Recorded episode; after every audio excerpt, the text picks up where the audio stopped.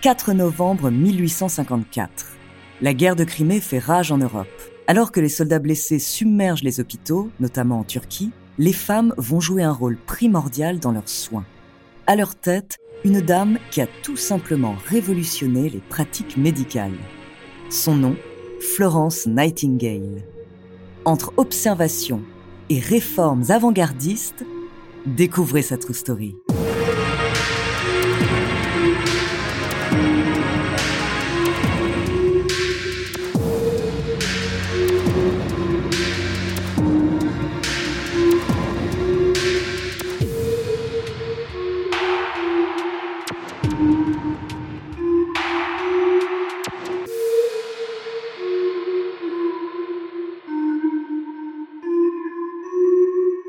Avant de commencer à vous raconter cette incroyable histoire, laissez-moi vous présenter notre partenaire. Bonjour, ici Andrea Brusque, bienvenue dans True Story. Aujourd'hui, je suis très heureuse de vous raconter cette histoire parce qu'il est rare de parler d'une infirmière célèbre. Et pourtant, la fameuse Florence Nightingale a absolument révolutionné la profession. Nous sommes à la fin du 19e siècle, période pleine de révolutions. En voici une grande.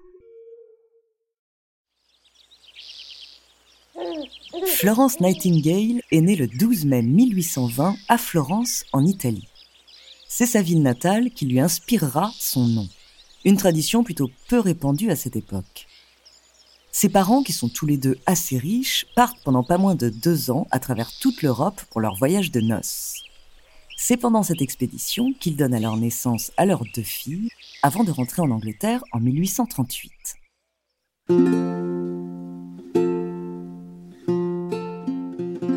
Florence et sa sœur Parthénope font l'école à la maison, éduquée par leur père, lui-même diplômé de Cambridge. Florence devient très religieuse. Elle se révèle très à l'aise en mathématiques et sa sœur, plutôt manuelle, fait des prouesses en dessin et en couture. Florence est une jeune femme pleine de vie, belle et attirante. Ses parents l'imaginent déjà aux côtés d'un noble pour fonder sa propre famille. Mais Florence n'a que faire de cet avenir elle a la tête occupée ailleurs. Quelques années plus tôt, lors d'une balade dans ses jardins, elle aurait entendu la voix de Dieu faire appel à elle. Il lui aurait demandé d'effectuer son travail. Florence ne devine pas tout de suite la nature de cette mission. Elle lui apparaîtra pourtant plus tard comme une évidence. Dans les années 1840, la misère qui frappe l'Angleterre fait en effet prendre conscience à Florence de sa vocation. Elle prend alors à cœur les questions sociales et le bien-être des personnes. Une révélation pour elle et une surprise pour sa famille. Florence rend visite aux malades des villages alentours et observe attentivement les conditions sanitaires dans les hôpitaux. Elle souhaite alors se former pour devenir infirmière, mais ses parents refusent.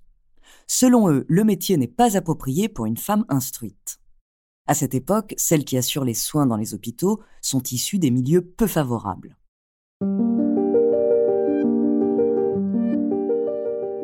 Le conflit sur l'avenir de Florence anime alors sa famille.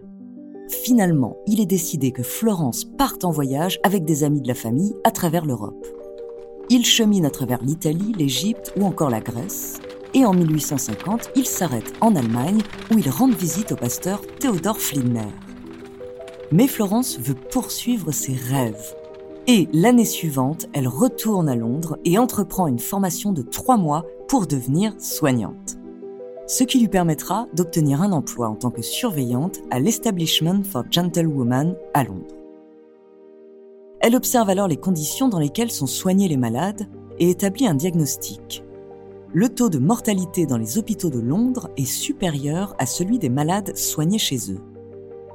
Florence décide alors de prendre les choses en main et va vite être reconnue pour ses travaux de restructuration dans les hôpitaux.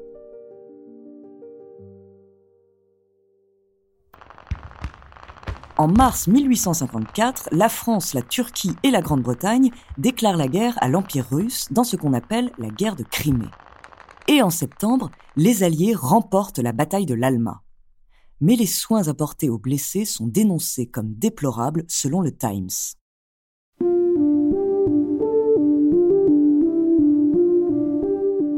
Pour contrer ce problème, le ministre de la Guerre, qui connaît les travaux de Florence à Londres, lui demande d'organiser l'intervention de plusieurs infirmières dans les hôpitaux militaires de Turquie.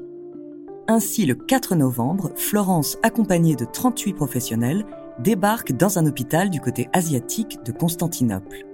Mais l'accueil n'est pas aussi enthousiaste qu'il devait l'être pour ces femmes. Les médecins refusent tout simplement leur aide. Dix jours plus tard, un nouveau flot de blessés au combat arrive à l'hôpital. L'aide des infirmières devient alors plus que nécessaire, et c'est ainsi que Florence Nightingale a révolutionné la médecine de guerre et les conditions sanitaires des soldats blessés. Florence écrit des lettres adressées aux familles des soldats de leur part, envoie leurs soldes et organise des salles de lecture.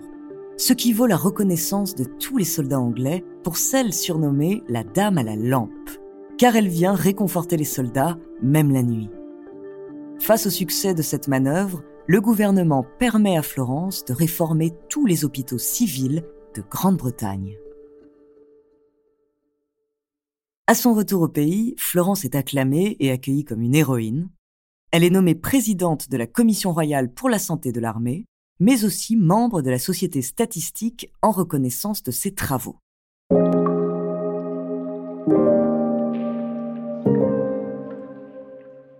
En 1860, grâce à des fonds récoltés, elle continue son combat en décidant d'ouvrir une école d'infirmières à Londres. Pendant un an, de jeunes femmes sont formées à ce métier. En parallèle, Florence écrit Notes of Nursing, un ouvrage qui regroupe les principes de soins de base en prenant compte du bien-être des patients. À ce jour, c'est son travail le plus connu. Il a depuis été traduit en 11 langues et est encore aujourd'hui toujours considéré comme une référence chez les infirmiers. À partir de 1872, Florence consacre la quasi-totalité de son temps à l'organisation de son école. Elle est particulièrement proche de ses élèves et les infirmières diplômées sont ensuite envoyées dans tous les hôpitaux de Grande-Bretagne pour former le personnel soignant et à l'étranger pour ouvrir de nouvelles écoles. Beaucoup d'entre elles seront plus tard les pionnières dans le développement des soins, à l'instar de Florence Nightingale, à qui la reine Victoria décerne d'ailleurs la Royal Red Cross en 1883.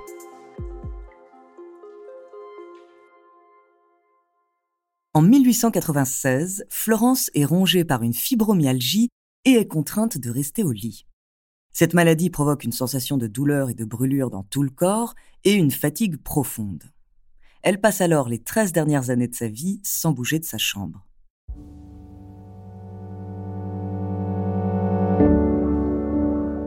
Mais Madame Nightingale n'est pas pour autant oubliée des siens. Elle continue d'être gratifiée pour son travail. En 1907, elle est la première femme à recevoir l'Ordre du Mérite et en 1908, elle est gratifiée du Honorary Freedom of the City of London. Et alors qu'elle est âgée de 90 ans, Florence s'éteint chez elle le 13 août 1910. Selon sa volonté, elle est enterrée non loin de la maison de ses parents lors d'une modeste cérémonie. En hommage à Florence Nightingale, les 12 mai, jour de sa naissance, se tient chaque année la journée internationale des infirmières partout dans le monde. Et la médaille Florence Nightingale est aujourd'hui décernée aux membres du Comité international de la Croix-Rouge.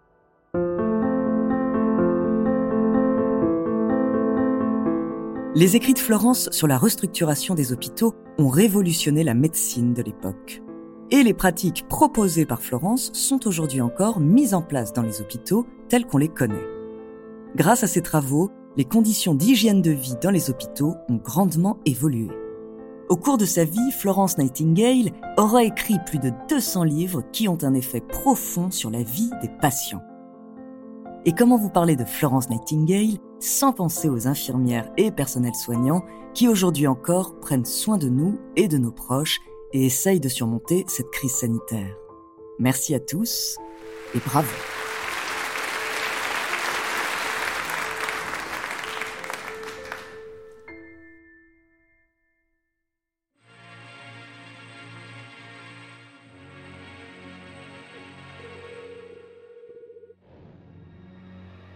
Merci d'avoir écouté cet épisode de True Story N'hésitez pas à le partager et à laisser un commentaire sur votre plateforme d'écoute préférée.